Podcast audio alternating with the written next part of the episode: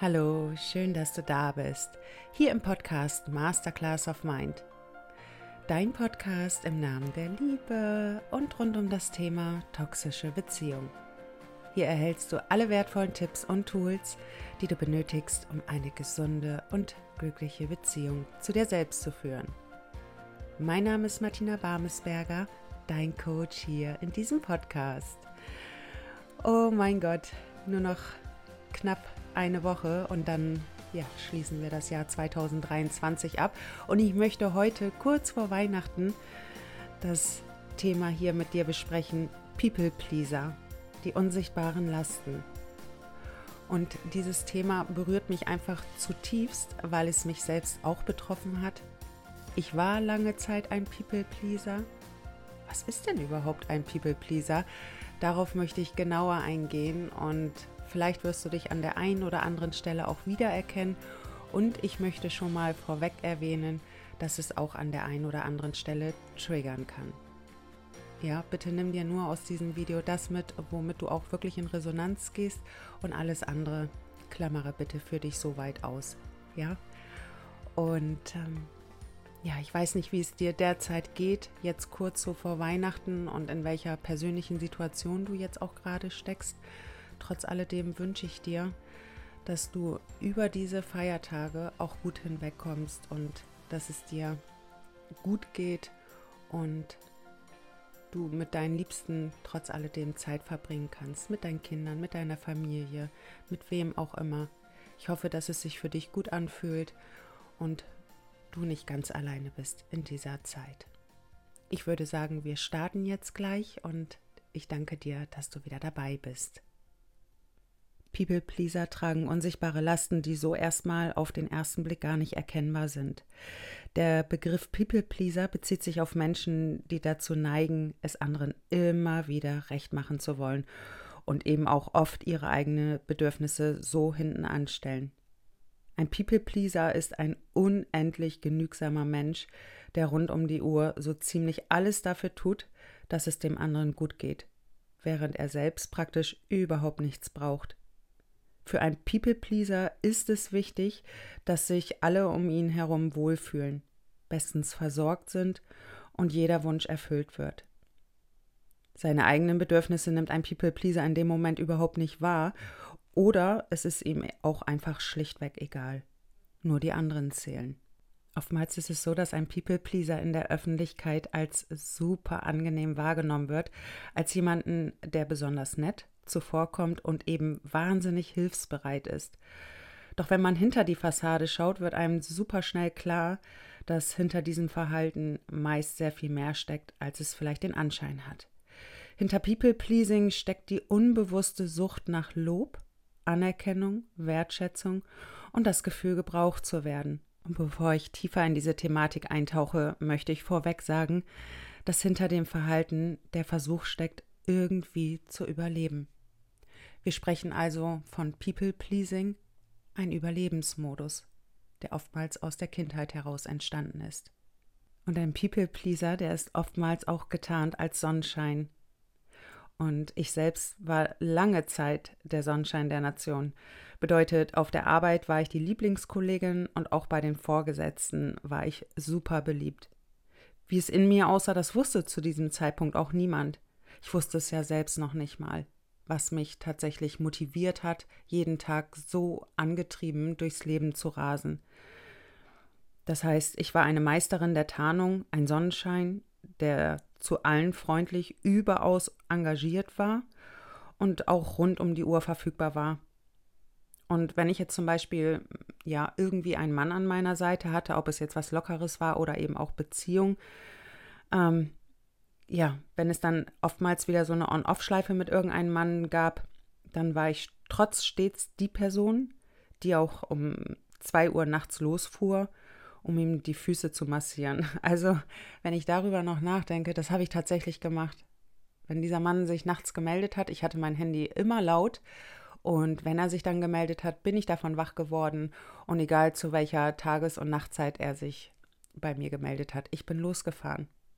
Und wenn es eben auch nur der Satz war, ich vermisse deinen Körper, ich bin sofort losgefahren. das würde heute für mich überhaupt nicht mehr in Frage kommen. Damals war es Normalität. Ich fühlte mich als People-Pleaser für alles und für jeden verantwortlich. Und ja, ich machte es wirklich jeder Person recht. Ob mir diese vertraut waren oder eben auch nicht, das war mir völlig egal. Ich machte darin einfach auch keinen Unterschied. Nichts war ein Problem für mich, denn nach Lösungen zu suchen, das fiel mir relativ leicht, ja. In meinem Sprachgebrauch, da gab es einfach das Wort Nein für mich nicht. Ich sagte ja, auch wenn ich physisch und psychisch schon völlig am Ende war und meine Ressourcen auch vollständig aufgebraucht waren, ich habe immer Ja gesagt.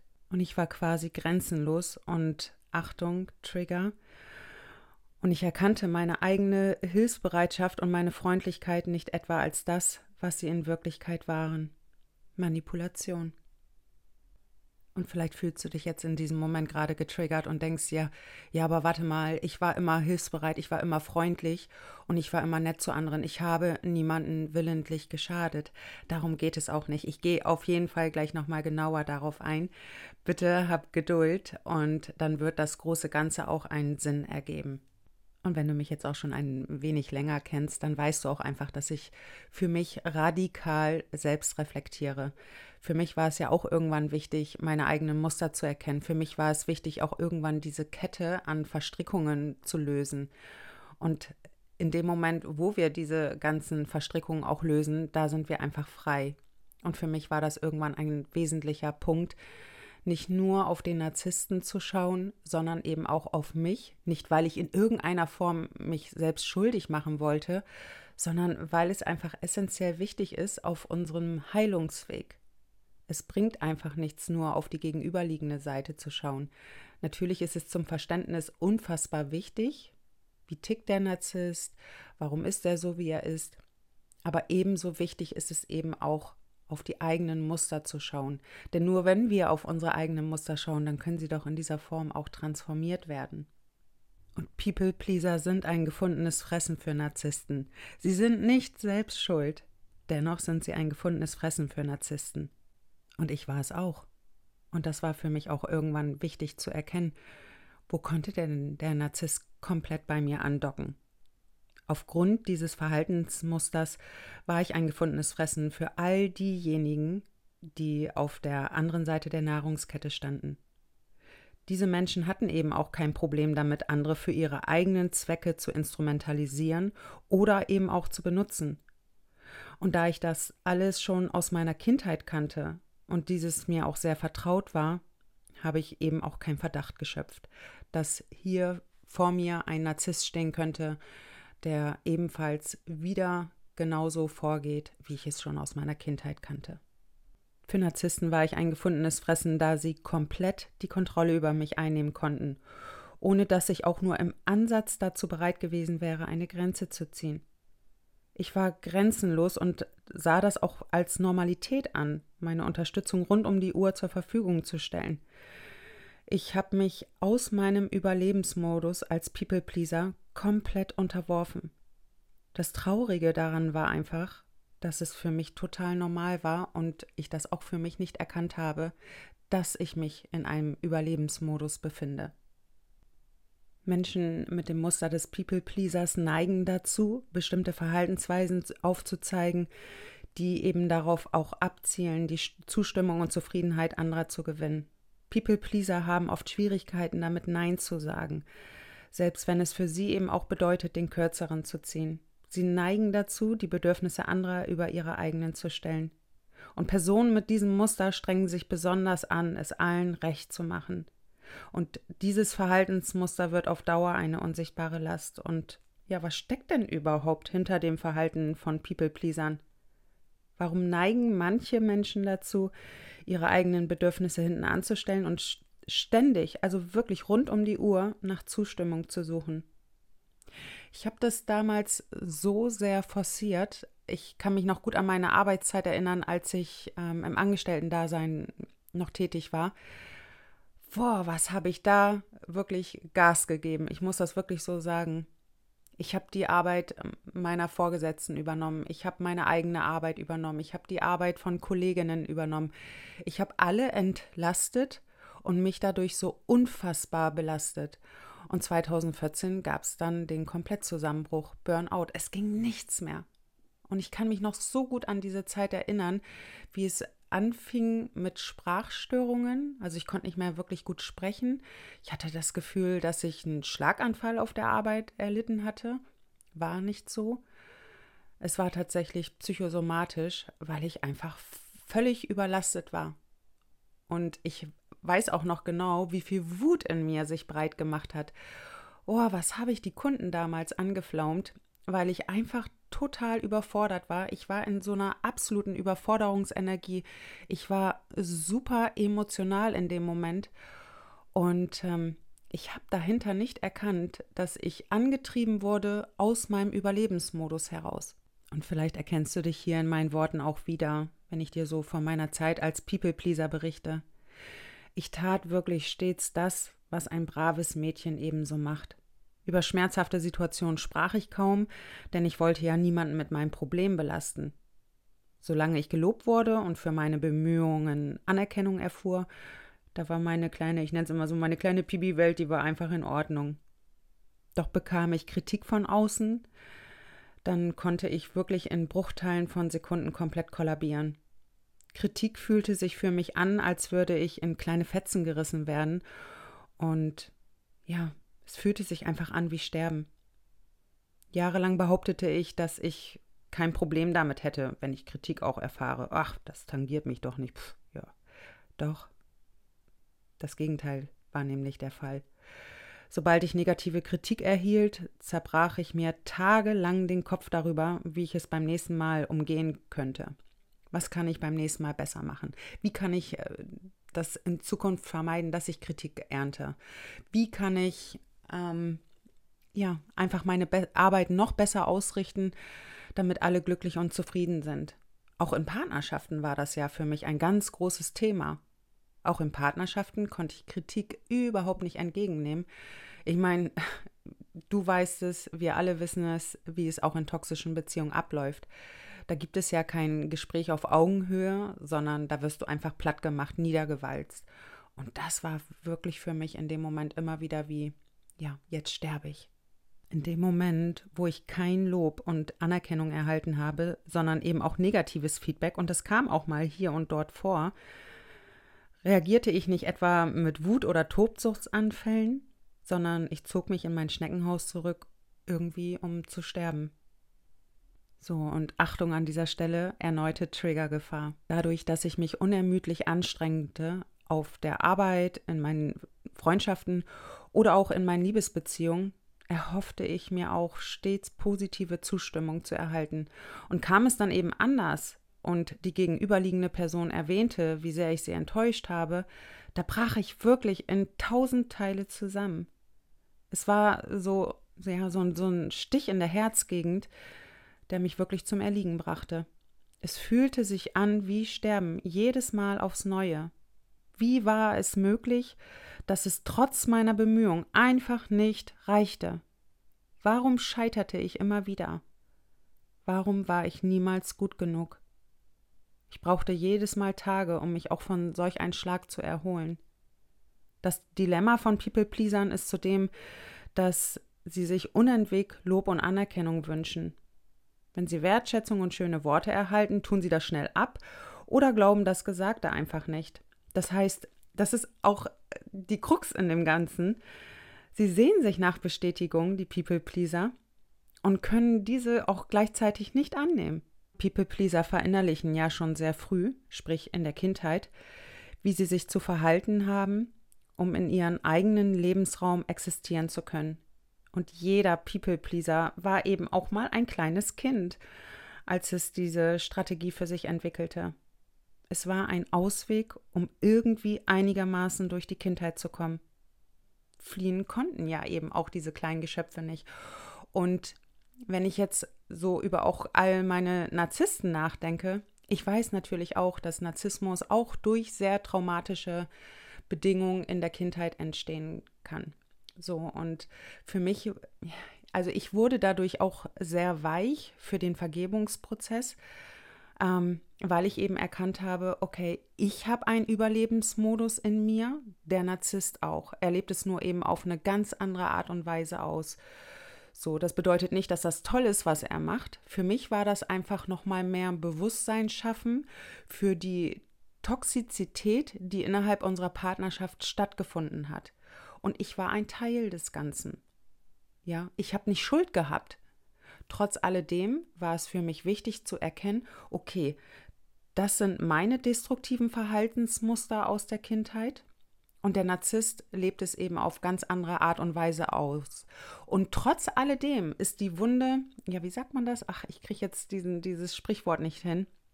Ähm, die gleiche Seite der Medaille, irgendwie so ähnlich. Ähm, ja, der Narzisst hat eine ähnliche Wunde, wie ich sie eben auch in mir trage. Und er lebt es auf eine ganz andere Art und Weise aus. So, und für mich gab es irgendwann kein richtig oder falsch mehr, sondern für mich gab es einfach nur noch sein Verhalten und mein Verhalten. Und gemeinsam, ja, hat es eben ein Ganzes ergeben. Deswegen war diese toxische Dynamik möglich. Aus meinem Überlebensmodus heraus und aus seinem. So, und das heißt, wir haben uns ja permanent getriggert, wirklich permanent. Und da ist es eben auch irgendwann wichtig auszusteigen, damit das innere Nervensystem nicht immer und immer wieder überstimuliert wird.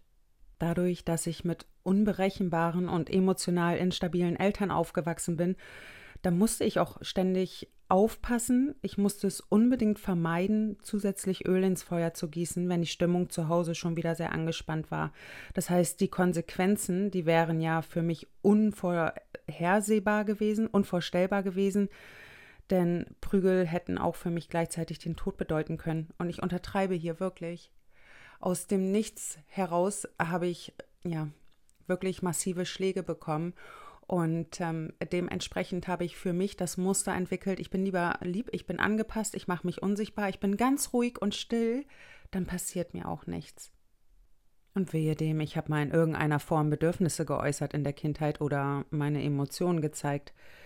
Das Zeigen oder auch nur das Empfinden von Wut zum Beispiel war in meiner Familie undenkbar. Ich war gezwungen, mich still zu verhalten und all meine Energie darauf zu lenken, meine Eltern bei Laune zu halten. Ich stellte meine Bedürfnisse hinten an und war stattdessen das lustige, das liebe und das brave Mädchen, das sich mehr und mehr unsichtbar machte, um zu überleben. Wir sprechen hier immer noch aus einem Überlebensmodus heraus, ähm, wie ich als People-Pleaser vorgegangen bin. Und wehe dem, ich habe dann mal Wut gezeigt als Kind. Also das bedeutete für mich Folter in dem Moment. Ich schlussfolgerte für mich, dass Wut zu empfinden und zu zeigen eben auch gefährlich ist. Und so viele Frauen, ich erlebe das auch im Coaching, so viele Frauen haben einfach überhaupt keinen Bezug mehr zu ihrer Wut. Sie existiert einfach nicht mehr, obwohl sie natürlich im inneren Nervensystem vorhanden ist. Trotz alledem darf sie auf keinen Fall an die Oberfläche kommen. Das heißt, sie ist irgendwo ganz tief und ganz weit abgeschottet und darf auf keinen Fall nach oben kommen. Und trotz alledem merkst du diesen Druck von unten. Ja, da ist irgendetwas, was an die Oberfläche möchte. Und jedes Mal, wenn dann quasi auch diese Druckwelle allmählich nach oben kommt, wird es sofort gleich aus einem Überlebensmodus wieder in die Ecke gedrängt, weil Wut zu zeigen ist einfach wahnsinnig gefährlich. Das ist das, was wir oftmals aus der Kindheit mitgenommen haben, geschlussfolgert haben, was uns eben auch geprägt hat. Wut zu empfinden, Emotionen zu empfinden, das ist gefährlich. So, das heißt, zum Beispiel bei mir war es so, dass ich Emotionen ganz weit von mir abgeschottet habe.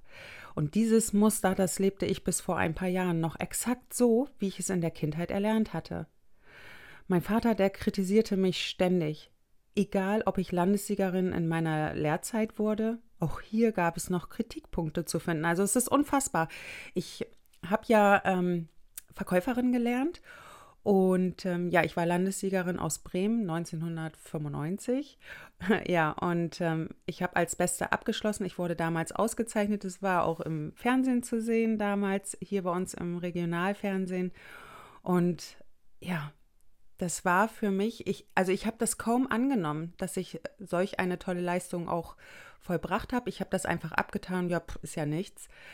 Und erst im Nachhinein wurde mir klar, was ich da tatsächlich geleistet habe. Das ist eine großartige Leistung. Und ich erzähle dir das jetzt nicht hier, um irgendwie ähm, Lob und Anerkennung zu bekommen, sondern ich möchte einfach nochmal verdeutlichen, dass wir oftmals unsere eigenen, ja, unsere eigenen Leistungen gar nicht loben. Wir wünschen uns irgendwie Lob im Außen.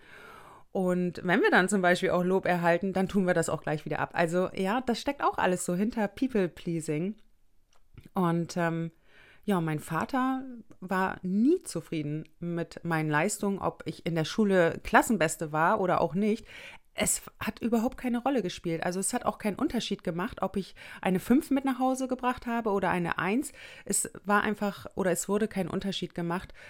Mir wurde immer wieder suggeriert, dass es trotz aller Bemühungen, die ich tagtäglich auch anstrebte, es hat einfach nie gereicht. Und ich hätte mir damals so sehr von meinem Vater gewünscht, dass er mich einmal in den Arm nimmt, mir vielleicht über den Kopf streichelt und sagt, Schatz, das hast du richtig gut gemacht. Ich habe mir das so sehr gewünscht, dadurch, dass ich das aber nicht niemals erlebt habe, dass ich auch nur einmal in den Arm genommen wurde und dass mir diese Worte gesagt haben, ich bin stolz auf dich, mein Schatz. Ähm, ja, das war einfach ein Gefühl, dem ich ja schon als heranwachsende Frau ausgesetzt war und da war es ja schon unerträglich für mich. Und wie muss es wohl für mich als Kind gewesen sein, immer und immer wieder dem Gefühl ausgesetzt zu sein, nicht genug gegeben zu haben. Wie muss das wohl für mich als Kind gewesen sein? Ich hatte schon in der Kindheit keinen Raum für meine eigenen Bedürfnisse und Gefühle. Und wie sollte ich dann als People-Pleaser überhaupt noch ein Gespür dafür entwickeln? Es war einfach unmöglich. Ich hatte einfach überhaupt keinen Zugang zu mir. Ich habe all meine Gefühlswelt, meine Wünsche, meine Träume, ich habe das alles in der Kindheit von mir abgespalten. Für mich war einfach nur noch wichtig, ich muss alle im Außen glücklich machen, ich muss allen Erwartungen entsprechen, dann passiert mir nichts. Und so habe ich dieses Muster von meiner Kindheit an seitdem in mir getragen und ausgelebt. Und mir war als Erwachsene überhaupt nicht klar, dass ich auch im Erwachsenenkörper immer noch die kleine Martina von ja 1980, 85 oder eben auch ja irgendwann am, zum Ende der 80er hin war. Ich war immer irgendwie das kleine verletzte Mädchen, das sich immer noch so sehr nach der Aufmerksamkeit und Anerkennung des Papas ja gesehnt hat. Und so richtig klar wurde mir das letztes Jahr, ich weiß es noch, im Sommer, ja, 2022. Ich war ja so ein Ziele-Junkie und ähm, ich bin wirklich von ein Ziel ins nächste gerannt und dass dahinter mein Überlebensmodus einfach gesteckt hat, dass dahinter ja immer noch der Wunsch, die tiefe Sehnsucht nach meinem Papa war, das war mir einfach nicht klar. Letztes Jahr im Sommer war es dann für mich ersichtlich und es war wirklich ein Tieffall. Boah, was ich da erlebt habe, in, ja, am 30.06.2022, ich vergesse diesen Tag einfach nicht. Ähm, das war wirklich tief transformierend. Denn da war auf einmal alles ersichtlich, was ich so lange Zeit in mir verdrängt habe. Und ja, so konnte Ruhe und Heilung eintreten und ich konnte die restlichen destruktiven Verhaltensweisen in mir auch ablegen. Heute sieht das ganz anders aus. Heute bin ich kein Ziele-Junkie mehr. Heute genieße ich den Weg zu meinen Zielen. Ja, also es ist nicht mehr so, dass ich mich über mein Ziel definiere, sondern heute ist es einfach so, dass ich mein Leben genieße, die Wege, die ich gehe, genieße und nicht mehr aus einem Überlebensmodus heraus. Oftmals ist es so, das ist auch bei sehr vielen Frauen zu erkennen, die viel mit Nackenproblemen zu tun haben. Unbewusst steckt da immer noch der Druck des Vaters hinter. Kind, du musst ordentlich was schaffen, du musst nach vorne gehen, du musst sehr viel Leistung bringen, um es irgendwie im Leben zu schaffen. Da sitzt immer noch irgendwie so quasi der Vater im Nacken, der einem antreibt und der, ja, uns quasi immer noch von hinten anschiebt, mach, mach, mach. Und ähm, wenn dir das in dem Moment nicht klar ist, dann läufst du wie so eine Dampflok durchs Leben und jagst ein Ziel nach dem anderen hinterher. Und auf unbewusster Ebene ist es immer noch, ja, ist es immer noch die, der, der Wunsch nach der Anerkennung und nach der Liebe des Vaters. Oftmals ist es der Dad. People-Pleaser haben einfach kein Gespür für die eigenen Bedürfnisse. Sie haben es irgendwann in der Kindheit, in der Jugend von sich abgespalten und somit können sie ihre eigenen Bedürfnisse gar nicht definieren, geschweige denn klar kommunizieren. Ich kann mich auch nicht erinnern, dass mich meine Eltern jemals gefragt haben, was ich emotional brauche. Oder eben auch, wie ich mich fühle, was ihnen auch einfach schlichtweg egal war. Ich wurde versorgt, ja, das wurde ich definitiv. Dreimal am Tag gab es Essen und vielleicht mal eine Süßigkeit zwischendurch. Doch eine warme Umarmung, ein liebevolles Wort, das kam niemals über ihren Lippen. Ich kenne das einfach nicht. Ich habe es niemals kennengelernt, ja, dieses Gefühl von ich liebe dich, außer bei meinem ersten Mann. Ähm, ja, aber aus meinem Familiensystem, ich kenne das einfach nicht. Ich weiß nicht, wie es sich anfühlt, von den eigenen Eltern wirklich in der Tiefe geliebt zu werden. Ich kenne es nicht. Ich weiß nicht, wie sich das anfühlt. Keine Ahnung. Und ähm, ja, meinen Eltern kam es einfach niemals in den Sinn, dass ich noch etwas anderes gebraucht hätte, als einfach nur versorgt zu werden. Ich war irgendwie nonstop damit beschäftigt, meine eigenen Wünsche und Bedürfnisse zu verdrängen und mich stattdessen um die Bedürfnisse meiner Eltern, insbesondere meiner Mutter, zu kümmern. Meine Mutter war eine sehr unglückliche Frau, weil sie sich ja auch, ja, ich sag mal, um die Suchtprobleme meines Vaters gekümmert hat. Das heißt, sie war ja quasi permanent damit beschäftigt, sich auch in irgendeiner Form selbst zu schützen und eben ja, ich sag mal, sich tagtäglich auch mit der Sucht meines Vaters auseinanderzusetzen. Also, wenn ich jetzt so darüber spreche, mir wird einfach so sehr klar, und das wurde auch schon vor langer Zeit mir klar, dass ich einfach exakt die Beziehungen geführt habe, Beziehungen geführt habe, die meine Eltern schon miteinander geführt haben. Ich hatte ja auch immer irgendwie Suchtpartner an meiner Seite, außer mein erster Mann, der war nicht süchtig. Alle, die danach folgten, waren in irgendeiner Form süchtig drogenabhängig, alkoholabhängig. Also sie hatten irgendwie eine Sucht. Ich habe exakt dieselbe Beziehung geführt wie meine Mutter. So, und erst so mit ungefähr 40 Jahren, da wurde mir mehr und mehr klar, dass ich meine Wünsche äußern, beziehungsweise überhaupt erstmal welche haben darf. Und natürlich kam dann auch so eine Stimme in mir durch, bin ich dann nicht einfach viel zu egoistisch? Diese Frage stellte ich mir, ja, dann immer wieder nachdem mir klar wurde, dass es Bedürfnisse in mir gibt. In so vielen Jahren zuvor ließ ich es zu, dass meine Grenzen überschritten wurden. Stillschweigend nahm ich es hin, ohne dass es mir überhaupt bewusst war, dass da Grenzen überschritten wurden. Ich weiß noch, wie mein Umfeld damals immer gesagt hat: Sag mal, Martina, merkst du das nicht? Nö, hab ich nicht. Für mich war das Normalität, tagtäglich über meine Grenzen zu gehen, entweder durch andere Menschen oder weil ich es eben selbst getan habe ähm, ja, mein unbewusster Schmerz, den ich gekonnt unterdrückte, den spürte ich schon. Also das ist das, was ich vorhin auch gesagt habe.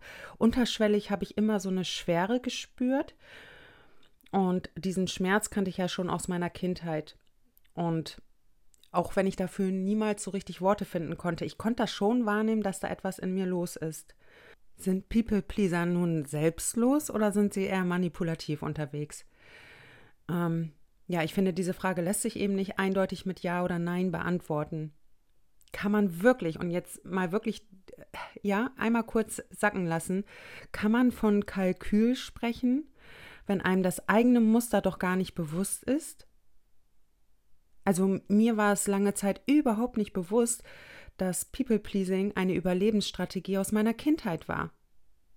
Mein Sonnenscheingetue, all dieses ganze Gehabe, dass das mein Überlebensmodus war. Mir war das nicht klar. Für mich war das einfach normal, dass ich so vorgehe, dass ich so lebe, dass ich mich so verhalte. Trotz alledem gab es Verhaltensweisen in mir, die gar nicht so selbstlos waren, wie ich es dachte zum damaligen Zeitpunkt. Somit war es wichtig für exakt dieses Muster die Verantwortung zu übernehmen und in die Auflösung zu bringen. In einigen Fällen könnten People-Pleaser ihre eigenen Bedürfnisse unterdrücken und dann indirekt ihre Unzufriedenheit oder Frustration ausdrücken, oft in passiv-aggressiver Weise. Ja, ja, schon alles gut. Doch gar nichts ist gut und das dein Gegenüber spürt es auch in dem Moment. People-Pleaser könnten unbewusst erwarten, dass seine Bemühungen, es eben auch anderen recht zu machen, zu bestimmten Belohnungen und Gegenleistungen führen, auch wenn ein People-Pleaser dieses niemals offensichtlich äußern würde. Manchmal kann das People-Pleasing-Verhalten darauf abzielen, die Zustimmung des Gegenübers zu gewinnen, um das eigene Selbstwertgefühl zu stärken. Es ist quasi eine subtile Form der Selbstmanipulation. Und ich bin damals so vorgegangen. Also ich bekenne mich und ähm, habe das damals für mich erkannt, dass ich besonders engagiert war innerhalb meiner Beziehung. Ich habe die Wohnung geputzt, ich habe oh, ich hab mich um so viele Herausforderungen meines Partners gekümmert und ich weiß auch noch, wie ich damals gedacht habe, boah, wird er mich niemals verlassen. Er wird erkennen, dass ich richtig gut bin und dass ich alles für ihn tun würde. Ich weiß es auch noch, dass ich das damals gedacht habe. Das heißt, es war schon auch irgendwie in meinem Bewusstsein. Und trotz alledem bin ich weiter so vorgegangen, weil ich mir einfach erhofft habe, durch mein überaus engagiertes Verhalten, dass ich dann nicht verlassen werde. So, und sich von diesem destruktiven Verhaltensmuster auch zu lösen, das geht nicht von jetzt auf gleich. Wenn du, ich sag mal, über drei oder vier oder vielleicht sogar fünf Jahrzehnte ein People-Pleaser warst, zu allen Ja und Arm gesagt hast, deine Bedürfnisse unterdrückt hast, ähm, dann wird das nicht von jetzt auf gleich abzulegen sein. Es ist erstmal wichtig, dafür Bewusstsein zu schaffen, dass du eben auch dieses destruktive Verhaltensmuster in dir trägst aus einem Überlebensmodus der Kindheit heraus. Das ist erstmal im ersten Schritt ganz wichtig. Und das Loslassen von People-Pleasing, das ist eben wirklich eine herausfordernde, aber eben auch so eine wichtige Reise zur Selbstentwicklung. Wichtig ist, dass du sehr geduldig und mitfühlend mit dir in dieser Zeit bist.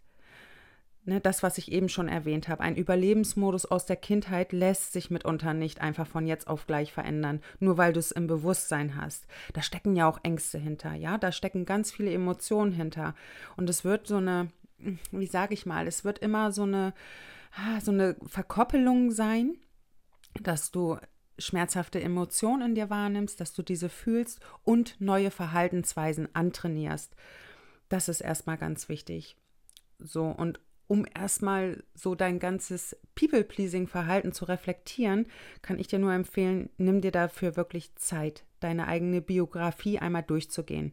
Wie war deine Kindheit für dich? Wie hast du die Zeit mit deinen Eltern erlebt? Wie haben deine Eltern auf dich reagiert, wenn du deine Gefühle gezeigt hast?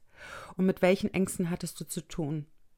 Welche Strategien hast du für dich entwickelt, um diese Schmerzen und Ängste nicht zu fühlen?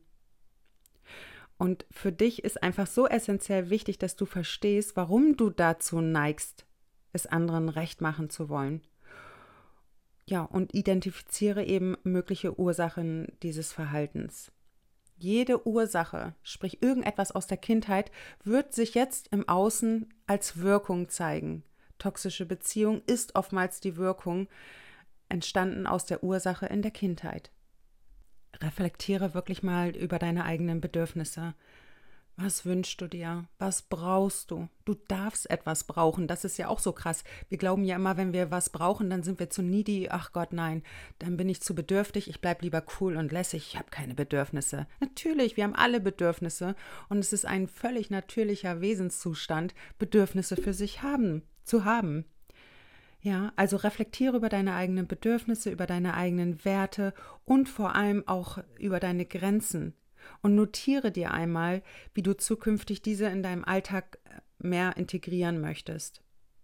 Ruf dir bitte immer wieder ins Bewusstsein, und das ist wirklich so essentiell wichtig, dass jeder Mensch für sich selbst verantwortlich ist und es nicht dein Business ist, die Probleme anderer Menschen zu lösen. Es ist einfach so wichtig. Du darfst begleitend an der Seite eines anderen Menschen sein und ihn auch unterstützen, auf seinen Weg da weiterzukommen. Nur wenn du dich dadurch vernachlässigst und du schon selbst keine eigene Energie und keine Ressourcen mehr zur Verfügung hast, dann ist es einfach wichtig, dass du auch ein Nein aussprichst. Du darfst das. Und dadurch gibst du auch deinem Gegenüber mal die Chance, wirklich mal alleine in seine Thematik zu gehen, als seine Probleme durchzukauen, die bestmögliche Lösung zu finden und quasi dein Gegenüber damit auch dran zu hindern, für sich selbst mal loszugehen. Ja, ich war immer die, die irgendwie immer die beste Lösung für alle parat hatte. Und gleichzeitig habe ich meinem Gegenüber auch immer das Gefühl dadurch vermittelt, ja, du kannst es einfach nicht, ich habe die viel bessere Lösung. So was passiert alles auf unbewusster Ebene. Ja, und das ist einfach so wichtig, dass jeder auch mal ein Stück weit bei sich selbst bleibt und nicht quasi in den Raum des anderen eindringt, ich löse jetzt deine Probleme.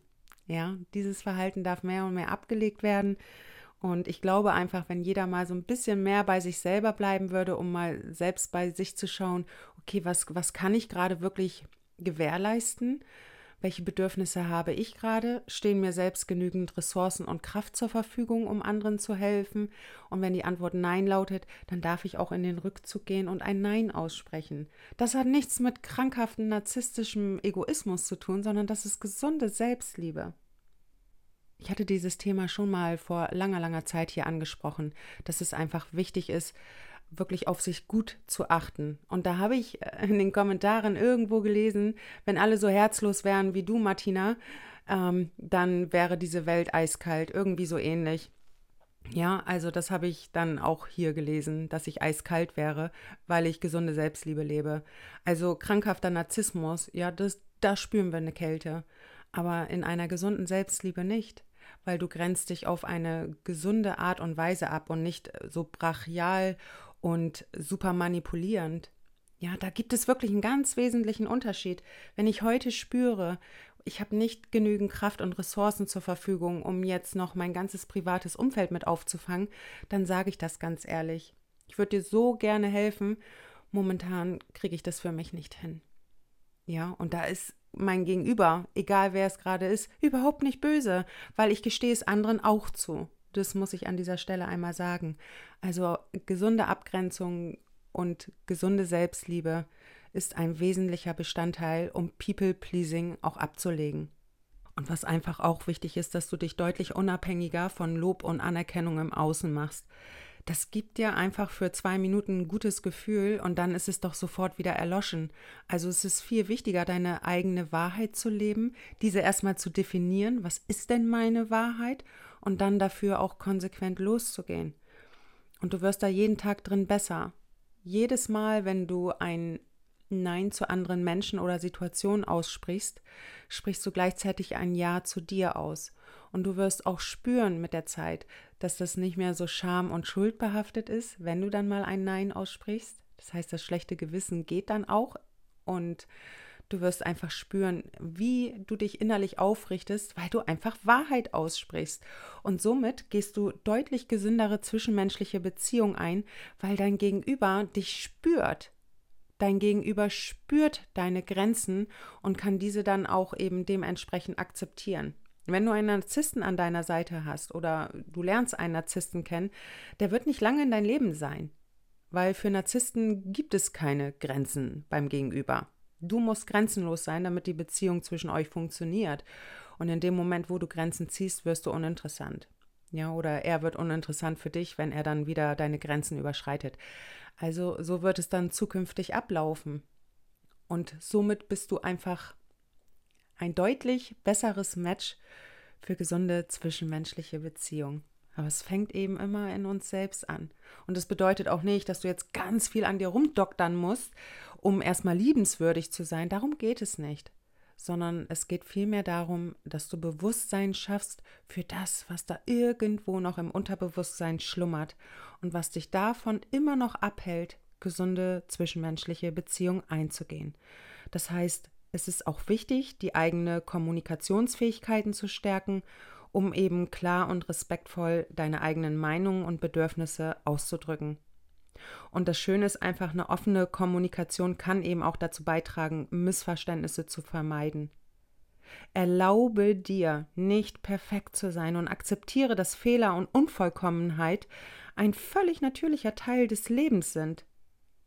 Setz dir realistische Erwartungen und ähm, du wirst diese dann auch an andere einfach ja, wie sag ich mal, in dem Moment, wo du selbst realistische Erwartungen an dich selbst hast, wirst du sie auch anderen gegenüber haben. Das heißt, da werden nicht mehr so unrealistische Erwartungen gestellt. Ich mache jetzt was für dich und du musst jetzt unbedingt dankbar sein. Also sprich dein Gegenüber.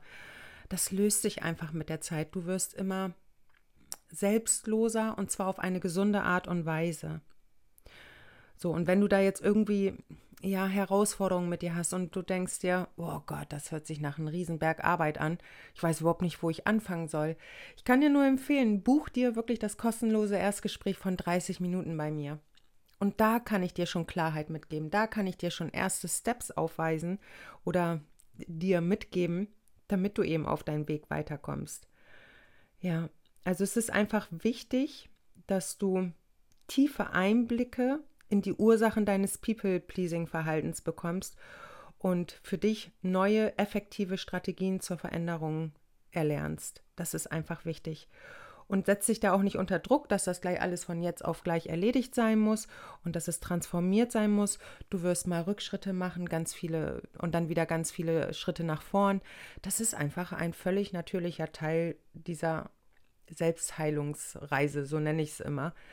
Ja, und wenn du dann mal einen Rückschritt gemacht hast, kastei dich dafür nicht, sondern sag dir einfach, okay, ich registriere das, ich habe hier gerade einen Rückschritt gemacht, habe ich für mich irgendwas lernen können, kann ich irgendwas mitnehmen, dass ich jetzt diesen Rückschritt gemacht habe? Und ja, sie ist wirklich sportlich.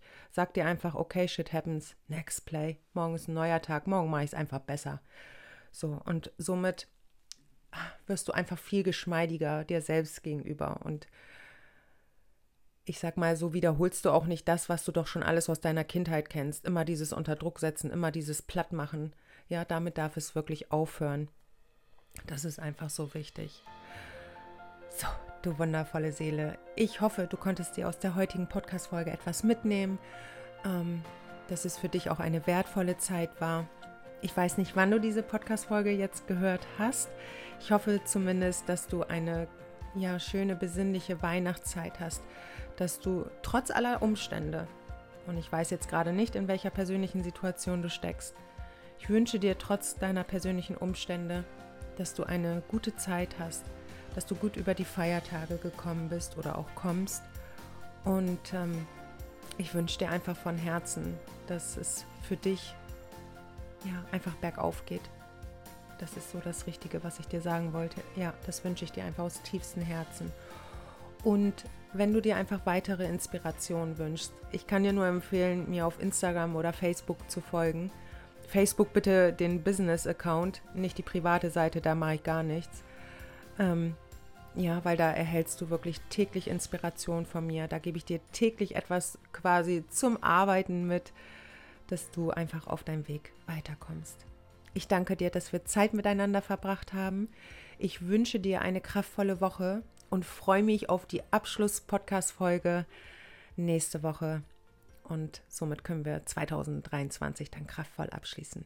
Ich drücke dich im Herzen, deine Martina.